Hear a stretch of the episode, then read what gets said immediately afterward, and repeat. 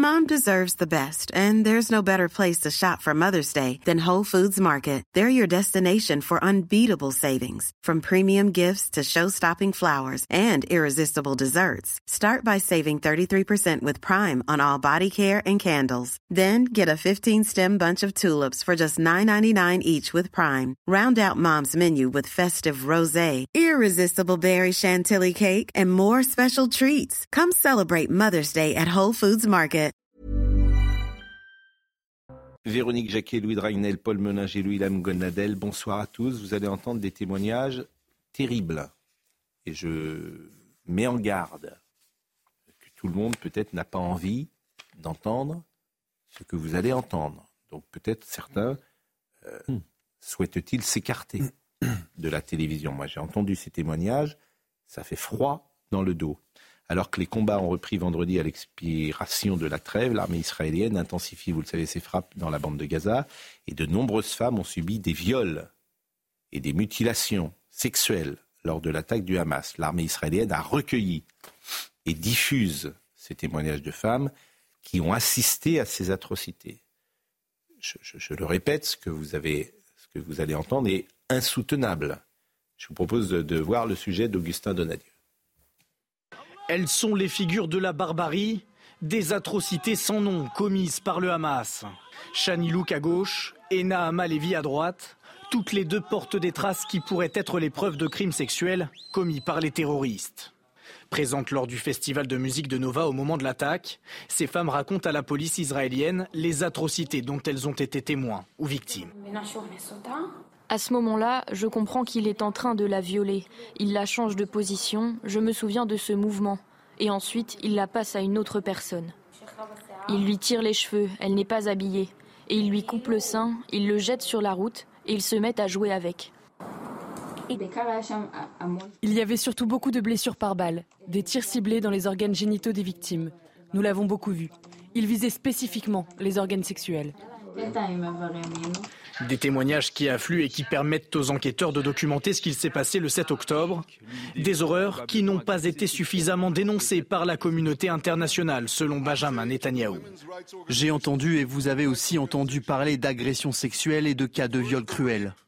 Je dois dire que jusqu'à récemment, je n'ai pas entendu les organisations des droits de l'homme et des droits des femmes à l'ONU. Je n'ai pas entendu leurs cris. À ce stade, les enquêteurs ont recueilli plus de 1500 témoignages et preuves de violences sexuelles commises par le Hamas. Euh, écoutez, je, je vous sais d'abord de, montrer tout ça parce que beaucoup de chaînes de télévision françaises ne le font pas, ou de radio françaises, notamment les euh, chaînes publiques. Euh, moi, je ne regarde pas ça. J'ai voulu me protéger au maximum de, ce genre de choses. Euh, sur ce plan-là, a raison. Et euh, d'une certaine manière, euh, un certain féminisme est mort le 7 octobre. Pas seulement l'ONU.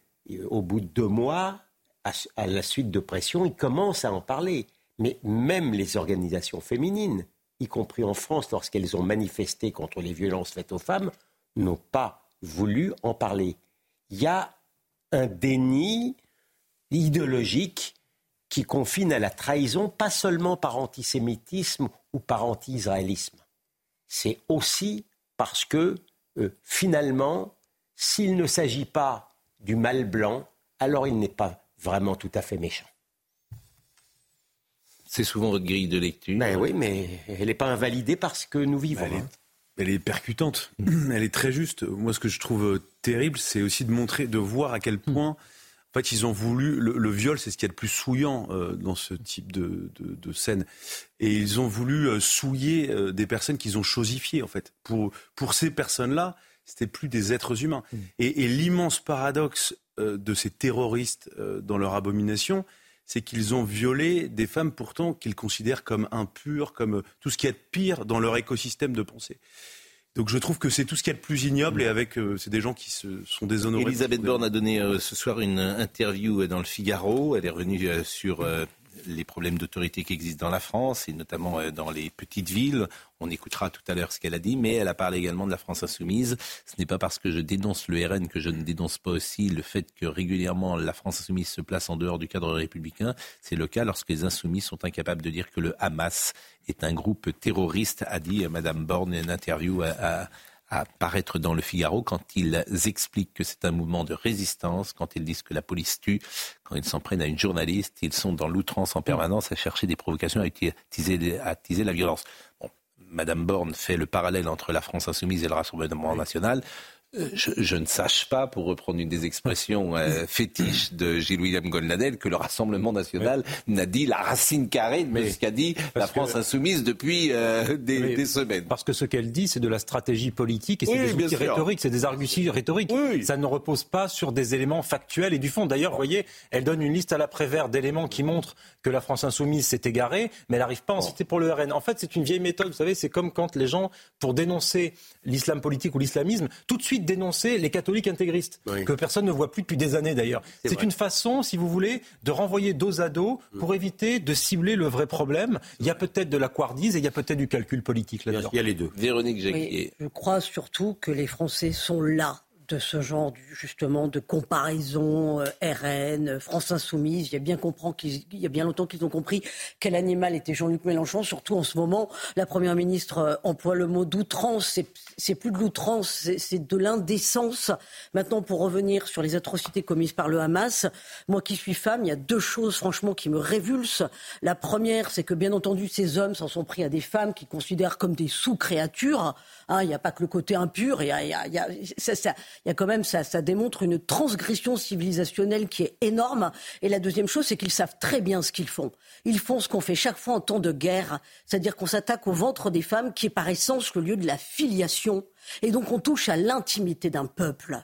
Voilà. Et ça, c'est absolument ignoble.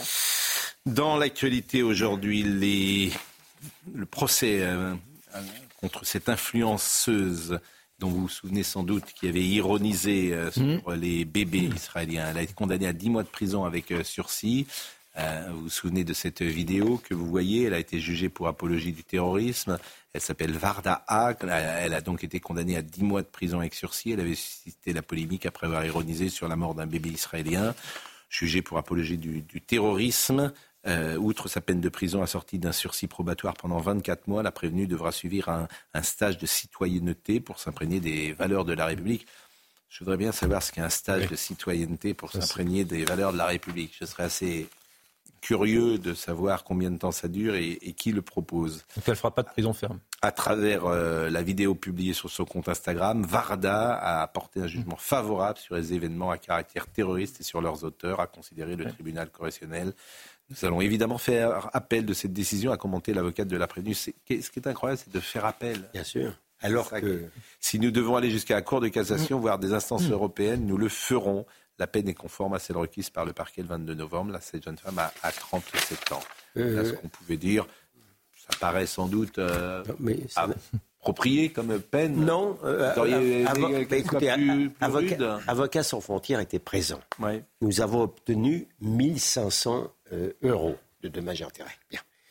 Pardon de le dire, il ne s'agit pas de euh, la prison. Je ne demande même pas la prison pour cette femme-là, mais au moins qu'on la touche fortement au portefeuille. C'est une grande chose l'argent. Hein. Si on lui avait, si euh, elle n'a pas d'argent. Bah, qu'est-ce que vous en savez qu'elle n'a pas d'argent? Parce que les éléments de l'enquête l'ont montré, elle n'a pas d'argent. Eh ben, eh ben, eh ben, il faudra qu'elle en trouve. Il faudra qu'elle tra... Mais pardon, mais pardon, il faut. Non mais alors, vous pensez que sous prétexte que quelqu'un n'a pas d'argent, hmm. il ne faut pas la condamner fortement à une amende.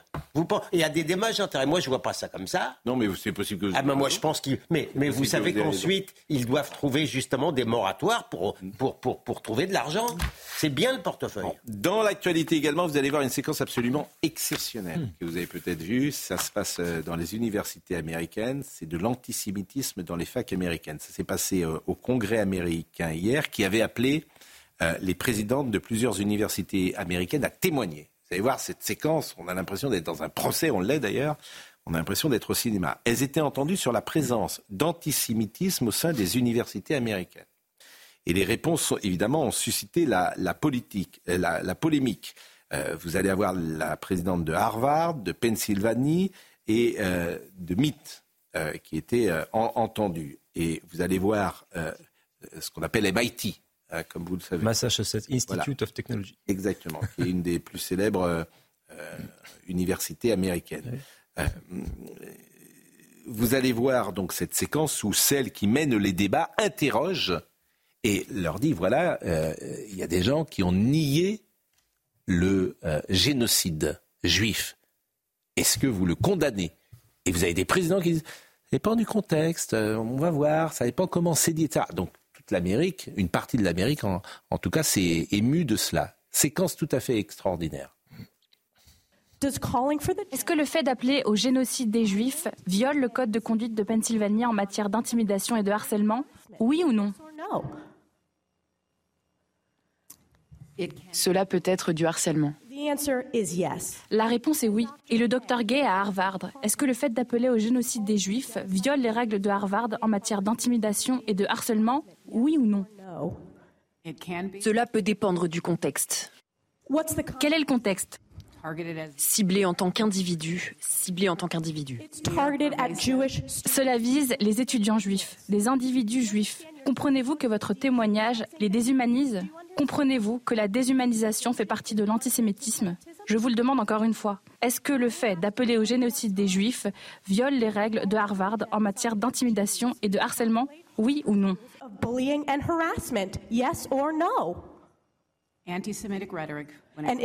La rhétorique antisémite, lorsqu'elle se transforme en comportement qui équivaut à des brimades, du harcèlement, de l'intimidation, est un comportement passible de poursuite et nous prenons des mesures. is actionable conduct and we do take action. So, the answer is yes. La réponse est donc oui, que l'appel au génocide des Juifs viole le code de conduite de Harvard, n'est-ce pas? Encore une fois, cela dépend du contexte. Cela ne dépend pas du contexte. La réponse est oui. Et c'est pourquoi vous devriez démissionner. Ce sont des réponses inacceptables dans tous les domaines. Alors ces propos euh, des présidents des universités euh, n'ont pas convaincu les élus républicains qui leur reprochent d'alimenter la haine des juifs. En réaction d'ailleurs, les élus républicains ont demandé la démission des trois présidents des universités. Ça se passait donc au, Congrès, je, le, répète. Et c'est vrai que depuis le 7 octobre, des affrontements entre étudiants pro-palestiniens et pro-israéliens ont éclaté aux États-Unis et nous avons la même chose dans nos universités en France. Voilà. Ils ont juste 10 ans d'avance sur nous. Oh, bah, nous, on en est là. On n'en est pas loin. Hein. On, en est, là dans les facs. ça va arriver.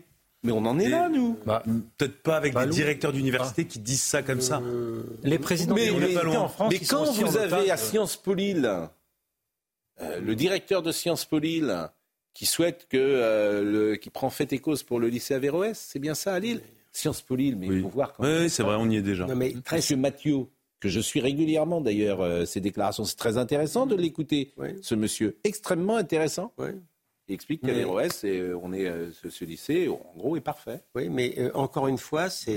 On en est là Pardon de vous Sciences le dire. Lille le mhm. SJ de Lille, je peux tous les prendre, hein, les facs de Lille. Alors, ce que je trouve terrifiant là-dedans, c'est Madame Rousseau. C'est que c'est quand même la formation de l'excellence, c'est la formation du cerveau des élites. Et en fait, c'est ah ça, ce qui produit nos, enfin, ce qui est censé être nos élites pour nous représenter et conduire la destinée des pays. Mais la bataille culturelle, elle n'est pas menée depuis des années. Non, bien sûr. non elle a été gagnée. Ah, bah, il y a une bataille culturelle. Bien sûr. elle n'est pas menée. Ah, mais non, pas du tout. Eux la mènent. Oui, eux la mènent. Non, mais je veux dire. Mais la gagne. Imaginez un seul instant. Imaginez un seul instant qu'on puisse qu'on professe que le génocide des Noirs ou le génocide des Arabes n'est finalement, euh, c'est une question de contexte. Il y aura une révolution. La réalité, c'est toujours ma grille d'explication, Pascal. C'est que le juif, en dehors, malgré ses états de sévice, plus, ne fait plus partie des peuples racisés. C'est un, via Israël notamment, c'est un hyper blanc. C'est un blanc au carré donc il n'a pas le droit à la compassion. Et de manière générale, le blanc, vous aviez un, article merveilleux dans Le Monde de Michel Guérin, qui est un type formidable, qui a expliqué que les Black Lives Matter étaient des antisémites et des racistes anti-blancs. Mais ça n'empêche pas le monde de rester assez convenable et gentil vis-à-vis de Black Lives Matter. Eh ben, je pense que vous êtes convaincant et que bah, c'est juste. Non, je suis d'accord. Je suis d'accord avec la grille de lecture de Gilles William et je dirais même qu'elle s'inscrit aussi dans tout le paradigme wokiste intersectionnelle qui fait florès là-bas, que les présidents d'université sont souvent tenus en otage par leur propre communauté éducative et par leurs propres enseignants-chercheurs, ce qui est aussi le cas en France d'ailleurs, c'est très important, avec des enseignants-chercheurs qui ont un poids très important, des syndicalistes, des gens qui ont des potentats à conserver et qui ne supportent pas qu'on sorte de la doxa woke à l'intérieur des universités. Et le président d'université qui en France aurait le courage aujourd'hui de dénoncer l'emprise du wokisme, il serait dehors en quelques heures. En quelques heures. Par contre, peut-être que s'il faisait l'apologie de génocide du Hamas ou des pogroms, peut-être qu'il resterait en fonction. Donc on en est quand même là aujourd'hui, je trouve ça terrifiant. J'ai vu qu'à Sciences Po Paris, d'ailleurs, il y a déjà des étudiants qui demandent le, il y a eu une manifestation contre M. Vichra. Monsieur euh, Vichra, parce qu'il avait été entendu. Euh, oui. il n'y a pas de présomption d'innocence. aussi a été entendue. Il avait entendu. Non, sa femme aussi a dit c'est le grand chelem à Sciences Po Paris. Hein. Je sais pas, oui, oui, d'accord. C'est le grand chelem, parce que tous leurs directeurs, manifestement. Une malédiction, je crois. Une malédiction. Mais il a droit à la présomption d'innocence. Ah, mais c'est entendu. Même si lui-même n'était pas très observateur de ce principe au plan intellectuel, il y a droit. Je ne sais pas. Il m'a l'air un peu plus convenable que les autres. Je l'ai entendu notamment sur les problèmes que nous venons d'aborder ah, il me paraît quand même plus ouvert. Hein. Sûrement très intelligent. Ça. Il y a pas... Des gens intelligents, il y en a plein. Hein, vous savez. Oui. C'est ah, pas. Euh... Ah, oui, non, oui.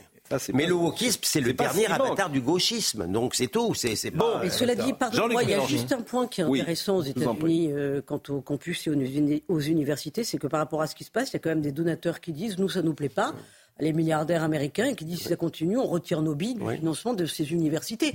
Donc ça va être intéressant de voir ce qui va se passer. il y en a d'autres qui continuent de financer. Bah, non, mais c'est tout un modèle d'excellence qui est remis en cause quand même. avec souvent, c'est que le capitalisme il récupère tout. Oui. Parce qu'il faut qu'il vende sa camelote. Pardonnez-moi de le dire euh, comme ça. Donc, euh, dans les pubs, déjà, il a commencé. il récupère tout. Il, y a euh, des gens. Donc, il va y avoir gentiment un retour de balancier aussi, quand même. on s'en fiche. Vous avez raison, mais Walt Disney, par exemple, qui a perdu beaucoup d'argent en étant wokiste, est en train de se ressentir drôlement. Hein. Les grandes firmes multinationales arrêteront le jour où elles perdront de l'argent. Exactement. Parce qu'ils perdent de l'argent. Parce que le capitalisme n'a pas d'avis. Non, non, mais on est d'accord. Le capitalisme n'a pas de morale. Non, non, le capitalisme, il vend sa. Il n'y a aucun doute. Voilà, c'est quand ils perdront de l'argent. C'est la phrase de Lénine. Il vendrait la corde pour, pour se pendre. C'est le sujet qu'on a souvent. Les, gens qui ont des messieurs en tension, les restaurateurs, ils disent Ah bah oui, il faut que je serve mon plat, il me faut de l'immigration. Bon, régularisons. Ok, mm. je comprends le restaurateur, mm. mais quand tu régularises quelqu'un, tu l'as pour toujours. Donc euh, le patron, il ne va pas plus loin que le bout de son nez, il voit l'assiette de son ah client, il faut qu'elle soit sur sa table à 12h12. Mais euh, en revanche, derrière, oui. nous sommes d'accord que...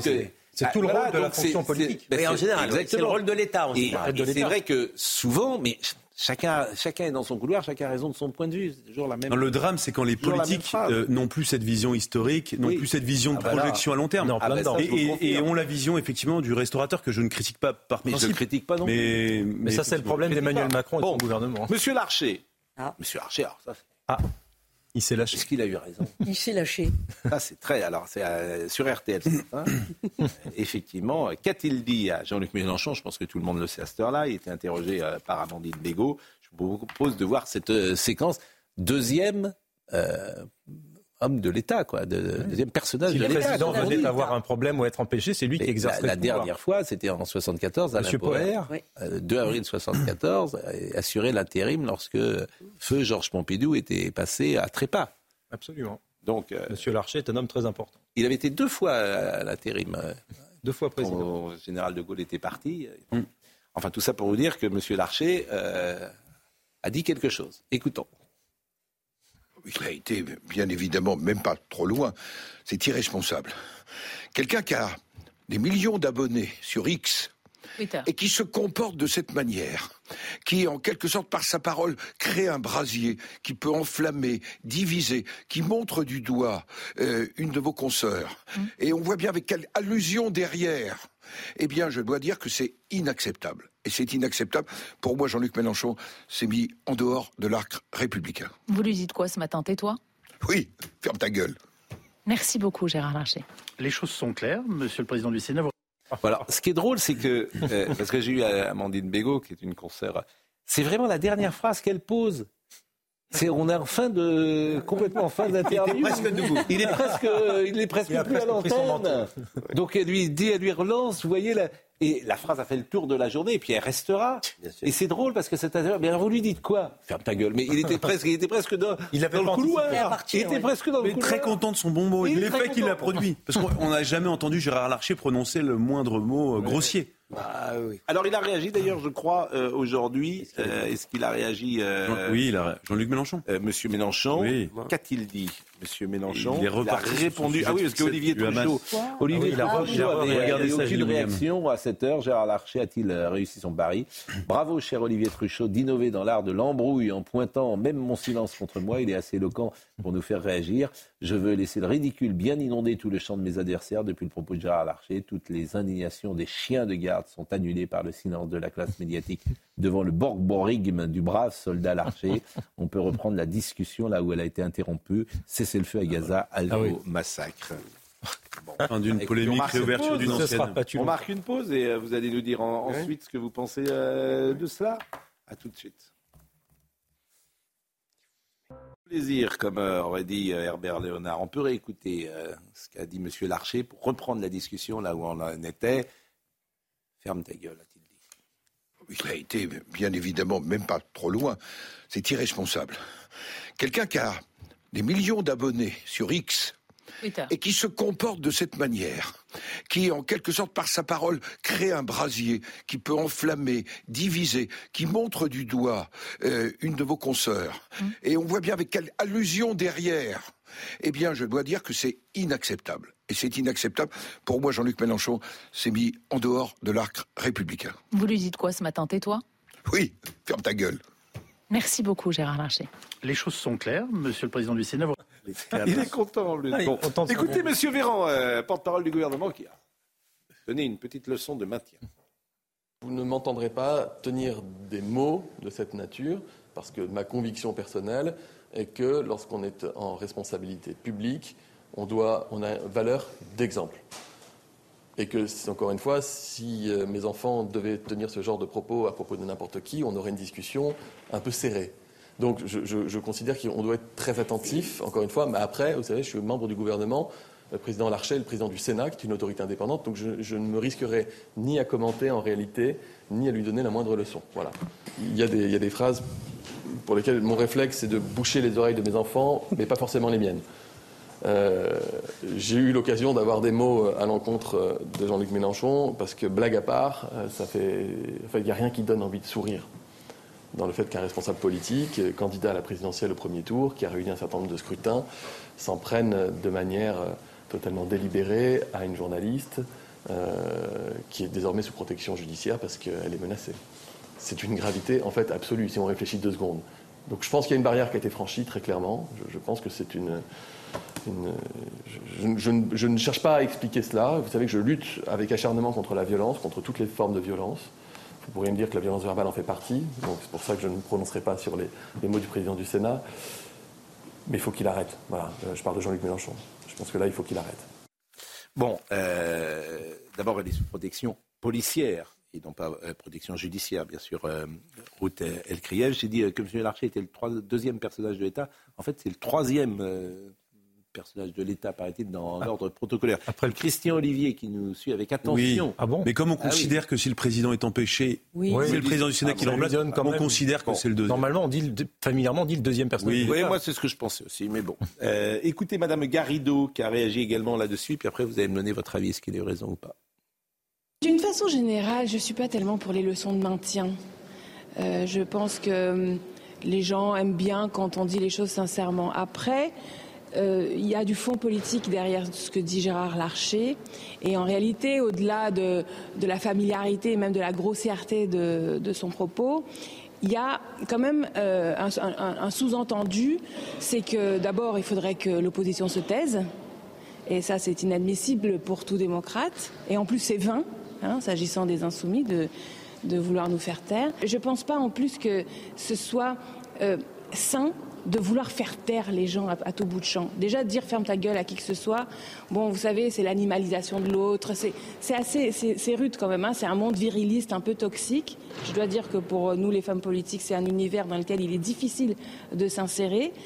Euh, bon, on préférait que ce soit autrement. Mais c'est la loi qu'ils ont le droit de le faire. Parce que nous sommes dans un pays libre jusqu'à plus ample informé. C'est l'idéologie qui, qui remplace son cerveau. Oui, euh, ça, mais une femme là, peut dire aussi elle en euh, profite pour placer sa petite c'est ça, C'est l'idéologie qui remplace, qui pense à la place. C'est ça, qui pense à la place de l'idéologie remplace ton en cerveau. Plus, en plus, sur le fond, j'allais lui donner raison parce qu'alors l'écoutant, Raquel Garrido, parce que je suis pas sûr que dire ferme ta gueule quand on est le président du Sénat soit très intelligent. Franchement, le développement de Gérard Larcher était très bon. Maintenant, s'aligner sur la vulgarité de Jean-Luc Mélenchon, c'est pas terrible. Jean-Luc Mélenchon est très vulgaire depuis quelques mois, années, et c'est pas la peine d'en faire autant. vous avez raison. Voilà. Je pense qu'en fait, euh, c'était bien qu'il le pense. Je pense qu'à ce niveau-là, c'est à l'arrivée globalement une erreur.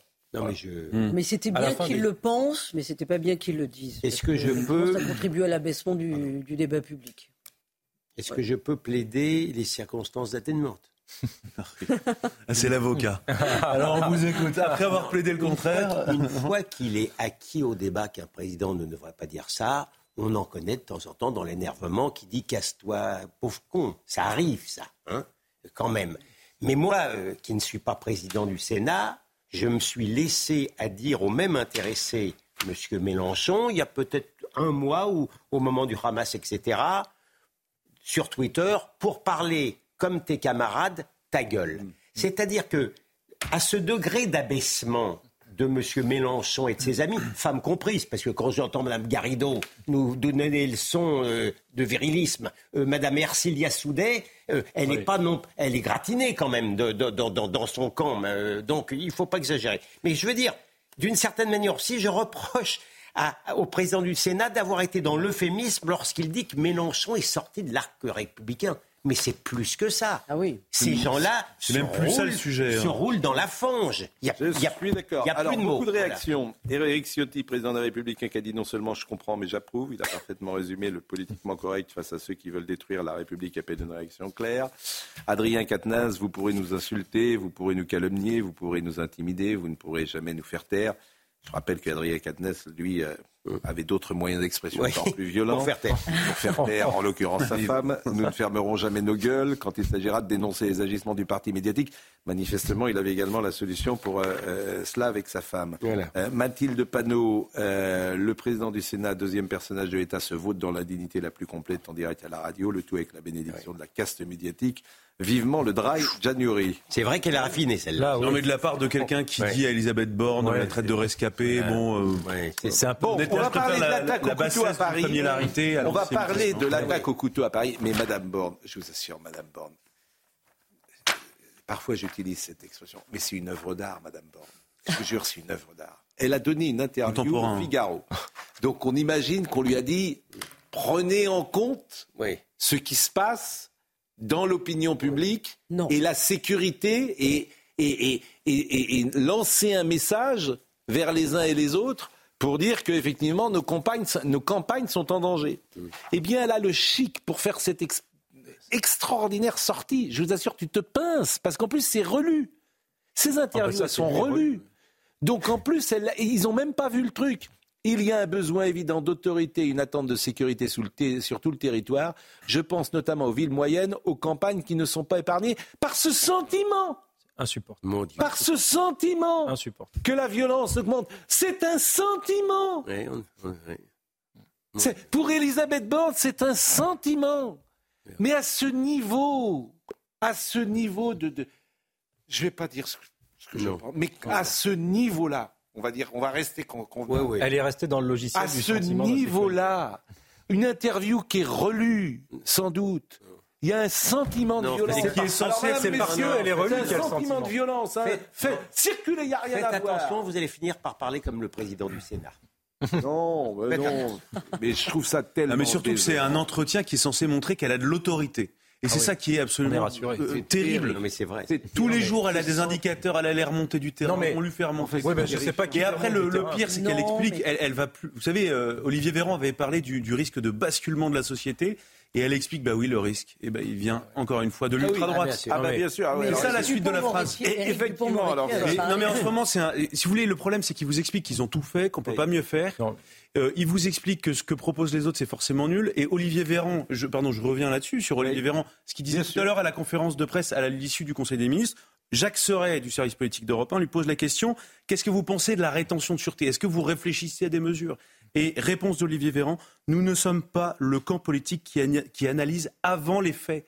Mais, mais, les faits, ils sont ah là. Chaque attentat terroriste sont commis au nom de l'islam. Alors, on va l'écouter dans une seconde, mais ça, mais c'est vrai qu'Olivier Véran. Alors, dans la même interview euh, du Figaro, Olivier Véran a évoqué un risque de basculement de notre société. De quel ordre? Quand, face à un tel drame, des militants d'ultra-droite descendent dans un quartier pour en découdre, on doit éviter d'entrer dans une logique où chacun la euh, veut euh, se faire. Ils sont complètement déconnectés.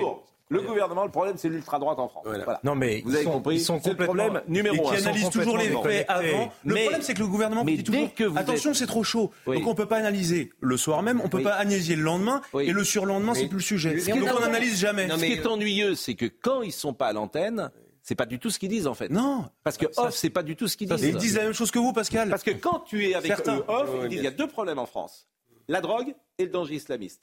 C'est tout ce qu'ils te disent. Tous. Je leur dis, mais pourquoi vous ne le dites pas à la télé? Ah oui, mais parce que... Bon, dans le décalage, c'est encore plus En fait, c'est effrayant. si les Français mesuraient le décalage, écoutaient ces conversations-là. Exactement. Et moi, je ne cite jamais le off. Je cite jamais le off. Et des ministres importants. Je, sais, je ne les cite pas. Mais... Non, mais c'est effrayant en fait. C'est effrayant. C'est effrayant à ce point-là de, prendre les gens pour des imbéciles. Pose la question journaliste. Bon, à droite, combien de morts et de blessés? Zéro. D'accord. Bon. Je peux vous dire euh, la réponse islam radical L'attaque au couteau. Mathieu Devez, le franco-iranien Armand Rajabour Miyandoub, je ne sais pas si je le prononce convenablement, a été mis en examen quatre jours après l'attaque mortelle au couteau près de la Tour Eiffel à Paris. Euh, Mathieu Devez est avec nous. Euh, il n'est pas, euh, il est reconnu comme, comment on dit Il est, oui, non, il est accessible à un châtiment pénal. Exactement. Vous l'avez mieux dit que moi. C'est bien ça, Mathieu Devez. Bonsoir. Bonsoir cher Pascal, effectivement c'est l'information de la soirée. L'assaillant a donc été mis en examen pour infraction terroriste et on vient de l'apprendre, placé en détention provisoire. De son côté, sa garde à vue, elle, a été levée aujourd'hui aux alentours de 16 heures, une garde à vue, on le rappelle, qui a débuté samedi soir, peu après l'attaque meurtrière près de la Tour Eiffel. Une attaque qui, on le rappelle, a fait un mort et deux blessés. Le parquet national antiterroriste a requis donc l'ouverture d'une information judiciaire de plusieurs chefs, je cite, assassinat et tentative d'assassinat en relation avec une entreprise terroriste, association de malfaiteurs terroristes en vue de la préparation d'un ou plusieurs crimes, le tout en état de récidive. Le placement en détention provisoire de ce franco-iranien de 26 ans avait donc été requis. Le parquet national antiterroriste annonce que l'assaillant est présenté ce soir à un juge d'instruction à la suite donc de sa garde à vue et durant cette garde à vue, le suspect a choisi de s'exprimer. Il a notamment justifié le lieu de l'attaque, je cite, par le côté symbolique de la tour Eiffel. Il n'a pas supporté, dit-il, de l'avoir allumé aux couleurs d'Israël après les attaques terroristes du Hamas. Enfin, sachez que ce franco-iranien de 26 ans avait prêté allégeance à l'État islamique. Bon, il n'est pas du tout fou, euh, ce franco-iranien. Bah, en, tout, son état compatible avec il a des, garde à vue et la détention. Il a, il a, deux choses, des raisonnements. Il y, a deux, il y a deux choses qui sont terribles dans cette histoire. Premièrement, c'est la récidive. Deuxièmement, qu'est-ce qui se passe à partir de demain? À partir de demain, cette personne-là va avoir les mêmes personnes qu'il y a 5 ans.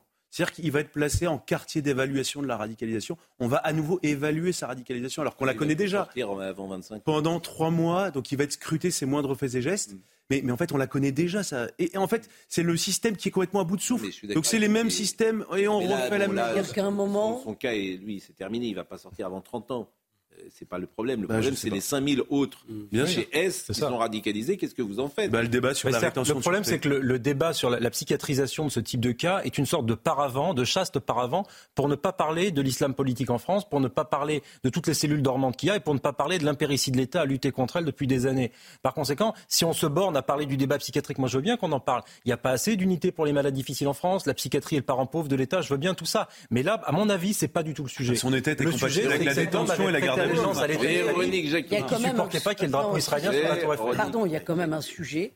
Je ne suis pas pour psychiatriser ce genre de cas, mais il y a quand même en toile de fond une forme de psychiatrisation qui émane d'une radicalisation mais, mais du moment où ils sont quelqu'un dans la rue, non, non, mais, ça c'est l'angle mort de tout le traitement de ce type de terrorisme islamique. Mais, la réalité, je vais vous dire quelque chose. On les appelle les fous d'Allah. Ils sont, voilà, ils sont bien entendu, qu'ils ne sont pas normaux. Les, gens du Hamas qui découpent les, petits en morceaux, ils ne sont pas normaux. Mais moi, attendez, je vais vous dire seulement deux choses. La première, il y a toujours un risque. Moi, n'oubliez pas que j'ai une juge quand même qui m'a expliqué que M. Traoré, euh, euh, l'assassin antisémite, reconnu antisémite de, de, Sarah Halimi, euh, n'était pas accessible à, la... ça peut arriver. Mais la vérité, au fond de moi, cette affaire-là, maintenant, elle ne m'intéresse plus. Elle a été manquée. Dès l'instant où il y a un juge qui l'a eu en face de lui, qui connaissait de sa dangerosité, qui avait tenté, euh, il savait qu'il avait fait un attentat, qu'il ne lui mette pas le maximum. Je suis désolé. Il aurait dû prendre 10 ans, il n'en a pris que 5. Et voilà. Et ben, et, ben le, notre, notre, notre, brave Allemand, il sera encore vivant. C'est ça le vrai débat, bien sûr. Je vous propose d'écouter euh, Olivier Véran. Vous disiez tout à l'heure que pouvez rappeler ce que vous disiez, parce que c'est ce passage-là qu'on va Oui, c'était euh, Jacques Serret, donc, qui est journaliste à Europe 1, qui posait la question à Olivier Véran.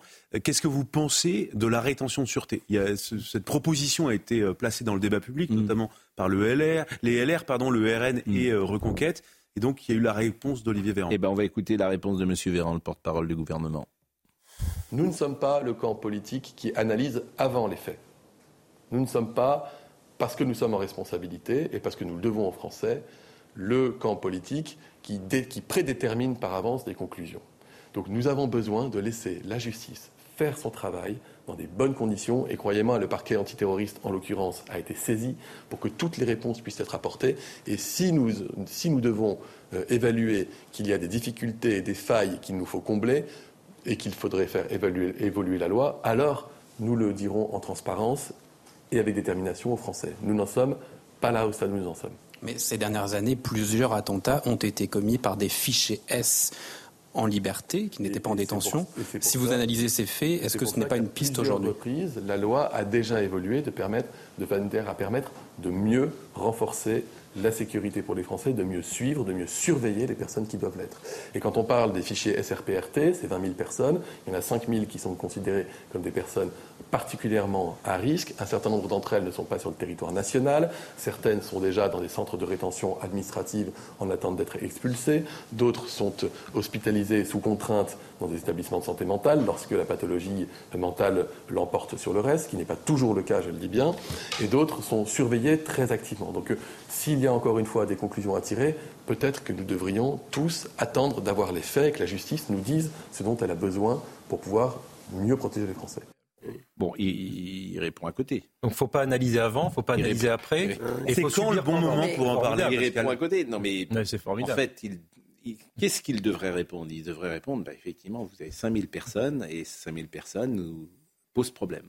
Mm. Alors, on n'a pas la solution judiciaire, elle n'existe pas, vous n'avez pas les. Non, mais ce que vous pouvez faire, mais on peut élargir des mesures, les mi fameuses Il semble, il semble nier la réalité. Non, mais d'une part, ça qui est ennuyeux. et de ne pas répondre aux questions euh, que les journalistes se posent et donc euh, aux questions que les Français se posent. Oui, non, mais d'une part, ils devraient dire la vérité. Euh, les Français, on aura le bol quand même qu'on leur mente. Mais ensuite, je vous signale qu'on attend toujours mm. l'analyse après les faits, après les émeutes.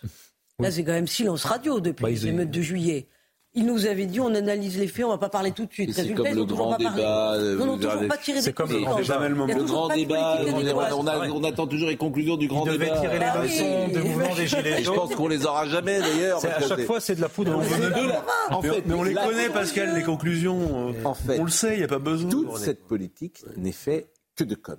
Bah oui. donc au jour le jour. Et comme, après, il ne faut pas s'étonner que les gens n'aillent plus voter. Et comme un buzz chasse l'autre, voilà. un événement chasse l'autre. Bah oui. mais, mais, on oui, mais c'est quand même inquiétant parce que mais c'est à des années-lumière les émeutes. C'est quand même inquiétant parce que ce que vous dites parce que ça veut dire qu'ils sont pas en mesure d'anticiper les choses. Est-ce que le général de Gaulle, par exemple, avant de faire la Constitution en 58 avec Michel Debré, il s'est dit j'analyserai pas en amont mais ils ne venir la 5 République, je vais pas trop me préoccuper de ça. C'est une folie. On a non mais on a la preuve. D'abord, il est dans il reste dans l'attente. Euh, les gens sont dans l'attente d'être expulsés. C'est pas quand, hein. Mais ils sont dans l'attente d'être expulsés. Mais ce qui est, ce qui est extraordinaire, c'est qu'on est dans un système où le président de la République, c'est quand même un symbole merveilleux, a décidé une bonne fois pour toutes qu'on ne ferait pas de référendum constitutionnel sur l'immigration, mais par contre, grand courage, on va inscrire dans la Constitution la liberté d'avorter. Mm, Non mais c'est rien. alors, puisque vous parlez du président de la République, est-ce que, est que Louis Dragnel, avant le 1er janvier, il y aura un nouveau Premier ministre Oui ou non? Est-ce qu'il y aura une nouvelle politique? Est-ce qu'il y aura une nouvelle politique d'Emmanuel Macron qui sent bien quand même qu'il faut qu'il fasse quelque chose? Il lui reste trois ans. Sa marge de manœuvre, elle est très simple, en fait. C'est où il fait cap à droite pour empêcher que Marine Le Pen soit là, en gros, hein, c'est-à-dire que, et en essayant de placer avec un Premier ministre très à droite un successeur de lui-même, ou s'il fait pas ça, bah c'est Marine Le Pen en fait. Vous avez déjà répondu, je crois. C'est Marine Le Pen. Donc la seule chose. En fait, il y a une fenêtre de tir qui est très courte. La seule c'est avant, les... c'est maintenant. En fait. Alors, il peut peut-être se dire quand même, Emmanuel Macron.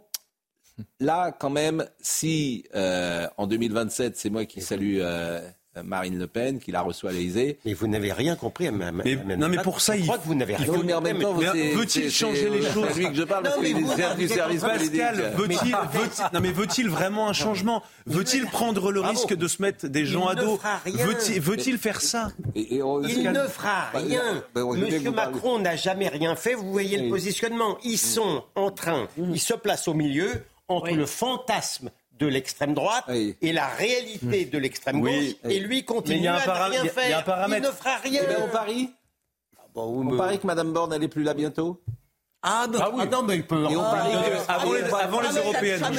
Il peut, Moi, je parie avant les européennes. Ah, non, mais non, mais si, si elle change. Alors, parce que là, après les européennes, évidemment, la douille sera tellement importante que là, il sera obligé de changer. Mais ça sera trop tard.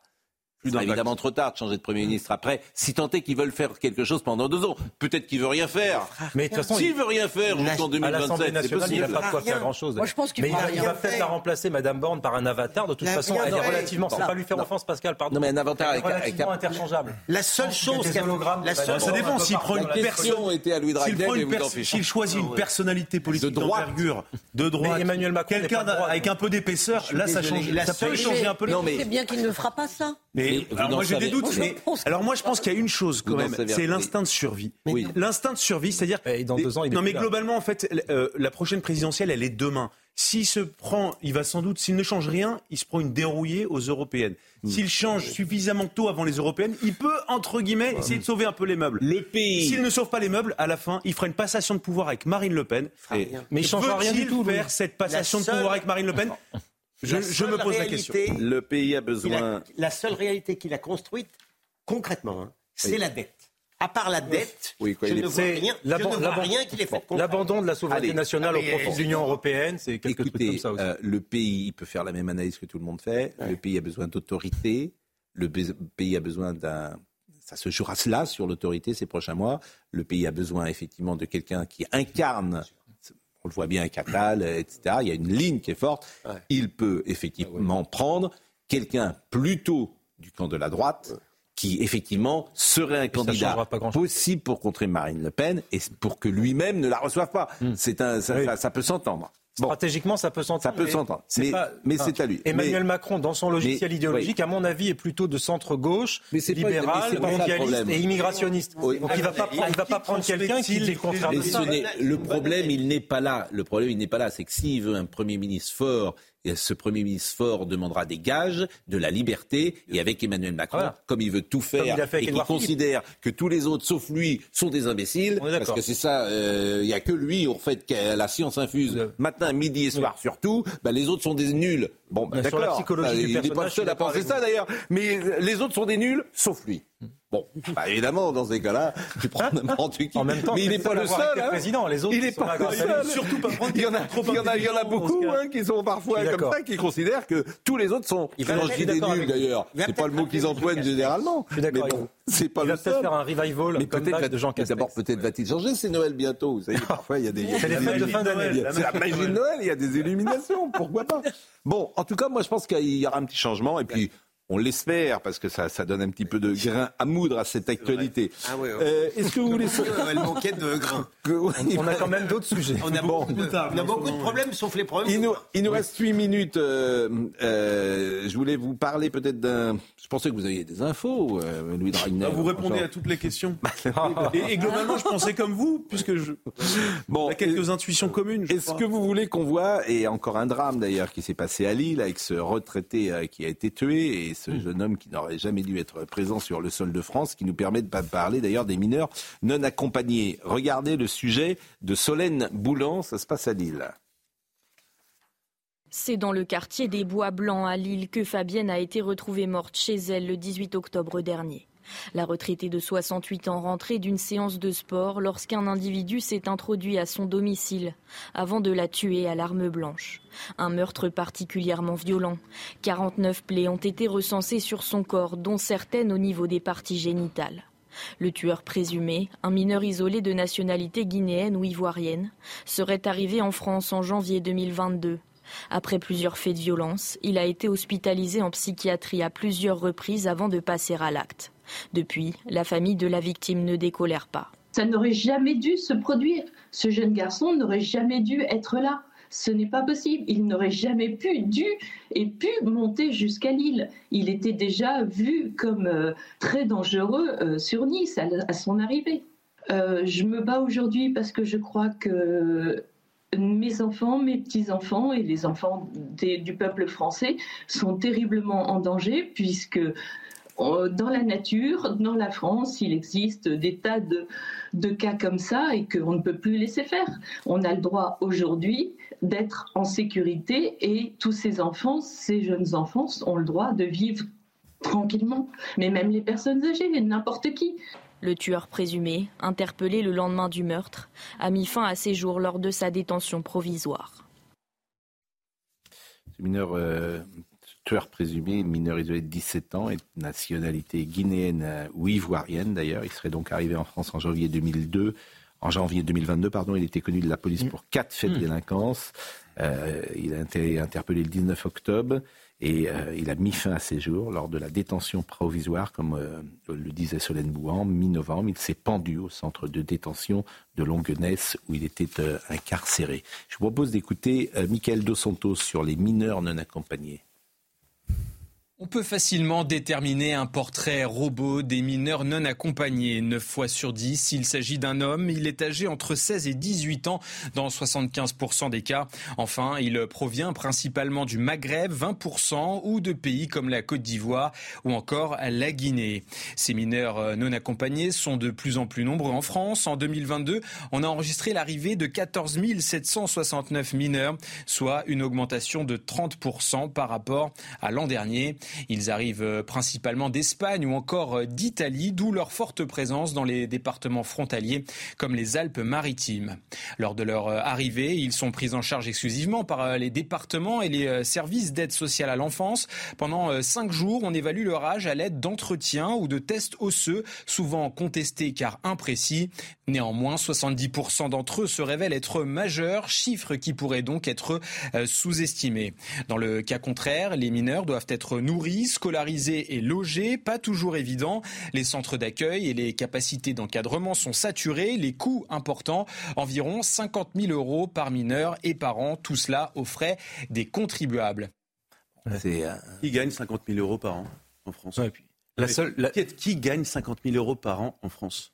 Vous vous rendez compte que pour ces personnes-là, l'État donne 50 000 euros alors qu'ils n'ont rien fait? On leur donne tout vous voyez ce qu'il nous apporte la, vraie, la vraie question, à mon avis, Louis, là-dessus, c'est sur les frontières. En fait, c'est juste le sujet des frontières qui est complètement esquivé depuis des décennies. On a fait des frontières de l'Union européenne des passoires. Frontex est sous-doté. D'ailleurs, le directeur en avait démissionné pour cette raison-là. Et aujourd'hui, ce mineur n'avait juste rien à faire là. Et il aurait dû être. Si ça se trouve, bah, si, on met des hotspots et des frontières, ça marchera peut-être, mais on ne le fait pas. Un mineur, c'est. Bah, si, on peut. Bah, non, expulser un mineur. Non, non, j'ai pas dit expulser, j'ai dit empêcher. Mais moi, j'en veux. Il y a deux choses. D'abord, si ça se trouve, ce mineur était majeur, premièrement, on n'en sait rien du tout. Et deuxièmement, moi j'en veux énormément à ce type de gens qui sont les ONG, qui font tout, mais qui font tout pour empêcher l'État, justement, de se faire respecter. Et ces gens-là se prennent pour des humanistes. C'est ça qui est terrible. Cette usurpation de l'humanisme. Moi, je pense que les vrais humanistes, c'est ceux qui aujourd'hui se battent pour défendre nos frontières et notre sécurité. La réalité est là, les vrais. Je pense que vous n'avez pas tort. Voilà. Bah, bien sûr. Comme souvent, finalement. vous dites des remarqué, choses très... remarqué. Autour de la table, il se dit toujours des choses. il vous arrive pourtant de me contredire. Mais non, on est un peu gonadélien. on le saura un jour. Mais moi, je le suis un petit peu. Il y avait pas On me dit que vous auriez rencontré aujourd'hui cinq personnes ah oui, alors dans la rue cinq personnes, que je vous... cinq personnes sont venues me dire leur compassion. Sans que, je vous assure, j'en étais moi-même oh, en disant hier, M. Pro s'est vraiment conduit comme un malotru. Le mot leur est revenu. Il vous, a, il vous a interrompu de la manière la plus brutale. J'ai essayé de vous défendre. Est-ce que vous savez pourquoi je vous interromps de temps en temps Pas que vous, pas, mais par exemple, regardez Véronique, je ne l'interromps pas, et pour cause, puisqu'il faut qu'elle se batte pour qu'elle prenne la parole, vous ne la laissez pas parler. Est-ce que vous savez pourquoi je vous interromps, cher ami, de temps en temps et Essayez toujours de défendant Allez-y. Parce que si je ne vous interromps pas, vous parlez tout le temps. C'est un, grave procès d'intention. Non je pense. Vous allez voir que je vais encore je bénéficier de la. Mais non, mais je, croyez-moi, je ne le fais pas de, de gaieté de cœur. Dans, dans, la vraie vie, j'interromps personne. Oui. Mais vous n'aimez pas beaucoup être interrompu hein, dans la vraie vie. Je, parle assez peu dans la vraie vie. Quand on discute avec Pascal et qu'on a le malheur de l'interrompre un peu, il, oui. il devient rouge, Robic. je, il est je suis assez effacé dans la vraie vie.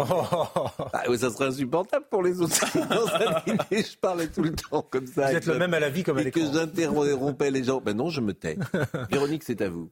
Oui, c'est à moi. Non, et je voudrais parler sérieusement. D'abord sur deux plans. Le premier, c'est que la plupart des mineurs isolés, vous l'avez remarqué, sont des hommes.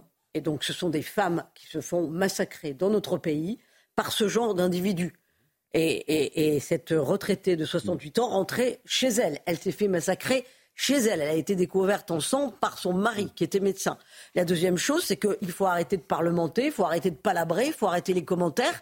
Il y a longtemps que le gouvernement français devrait dire aux pays en question qui sont concernés, parce que par exemple, je sais qu'il y a des, des adolescents d'origine subsaharienne ou il y a des Marocains, on dit stop, vous faites en sorte que vous les gardez chez vous et qu'on ne soit pas en capacité de subir leur arrivée. Comment, la euh, moindre des choses. Comment ce tueur a-t-il mis fin d'ailleurs à ses jours et il n'était pas sous euh, surveillance Ça peut nous étonner. Euh, chaque année, chaque mois, et je vous montre le dernier numéro de l'année de mes amis de service littéraire. Service littéraire, c'est François Céréza, je vous le rappelle, avec un papier sur Alphonse Boudard. Paul Léoto, je ne sais pas si vous ah. lisez le journal de ah Paul Léoto. Et si un vous journal particulier notamment. Un journal formidable. Il parle de sa rencontre avec Marie Dormois. Et euh, oui, et puis on peut piquer, c'est des réflexions sur la vie littéraire notamment, c'était au Mercure de France, et puis c'est il y, a 25 volumes, je crois à peu près, et vous le piquez n'importe quel moment, et c'est un plaisir d'intelligence, de drôlerie, parfois de perfidie, et pas toujours gentil. Vos gueules les fouteux, c'est Christian Montaignac, immense plume, du journal L'équipe, qui a beaucoup changé l'équipe, mais jadis c'était assez différent. Et, euh, mieux? c'est assez différent. Aujourd'hui, c'est un journal plus engagé, je dirais. Christian Montaignac, Vogel, les fouteux, c'est très bien. Huguenin, c'est très intéressant. Huguenin, le météore sacrifié. Donc, c'est un, c'est un inédit. Euh, il est mort très jeune, Huguenin. C'est un peu un, comment dire, un, une icône euh, un peu culte de cette euh, période-là. Donc, euh, bah, je vous le dis à chaque fois, il y a un très beau papier de Jean-Marc Roberts, mm. de Gilles Pudolowski, puisque c'est un hommage à Jean-Marc Roberts, disparu trop tôt, comme vous le savez, à l'âge de 58 ans. Bref, service littéraire, Cereza, Morlino, la belle équipe. achetez cela et si vous voulez même abonnez-vous pour Noël.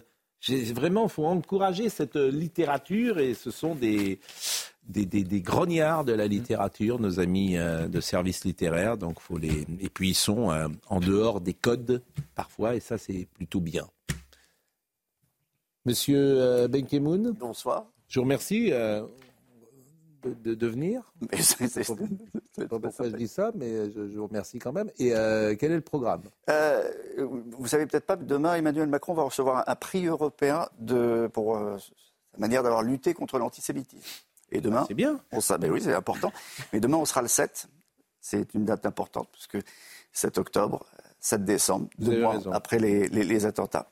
Donc est-ce que la date est, bien choisie? Et est-ce qu'enfin, euh, à cette occasion, le chef de l'État annoncera peut-être un hommage important aux victimes, aux 40 victimes euh, franco-israéliennes mortes dans cet attentat?